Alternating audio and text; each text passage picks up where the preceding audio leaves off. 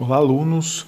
É, entre a semana passada e essa semana agora, eu coloquei uma, uma questão, pesquisa aqui para vocês fazerem a respeito do, da relação entre a pandemia do coronavírus ou Covid-19 com o câmbio. Né? Então, eu coloquei uma, uma uma reportagem para vocês é, lerem essa reportagem e fazer essa relação entre a pandemia do coronavírus e o, a taxa de câmbio. Né? Então, respondendo aos dois itens que eu tinha colocado para vocês é, pesquisarem, né? o primeiro deles é a respeito da qual é o papel da taxa de câmbio nas nossas vidas. Né? Então, o câmbio ele é, é, um dos principais preços do, da nossa sociedade. Né? Então, como você paga um preço por um lanche, você paga um preço por uma garrafinha de água, é, a, a, taxa de câmbio é o preço que nós pagamos para obter a moeda estrangeira. No caso, a, a moeda principal é o dólar,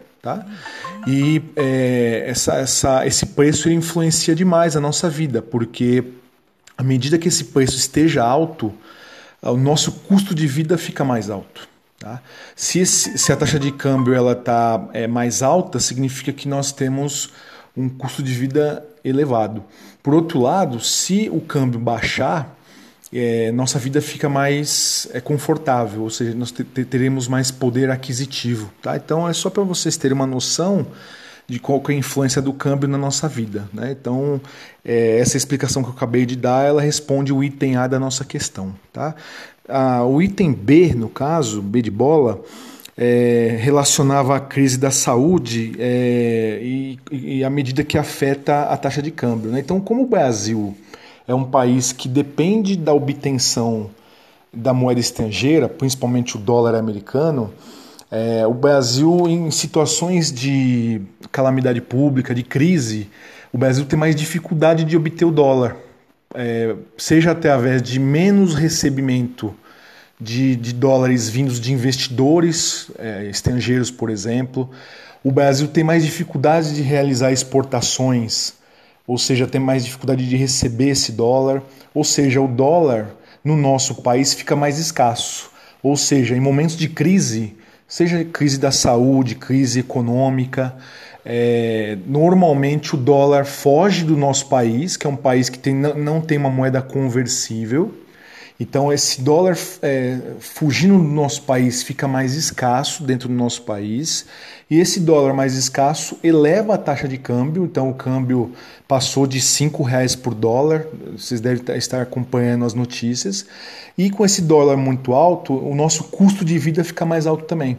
Então fica mais difícil de a gente comprar produtos estrangeiros, fica mais difícil de a gente importar produtos ou seja, a sociedade brasileira é, tem uma sensação de empobrecimento. Tá?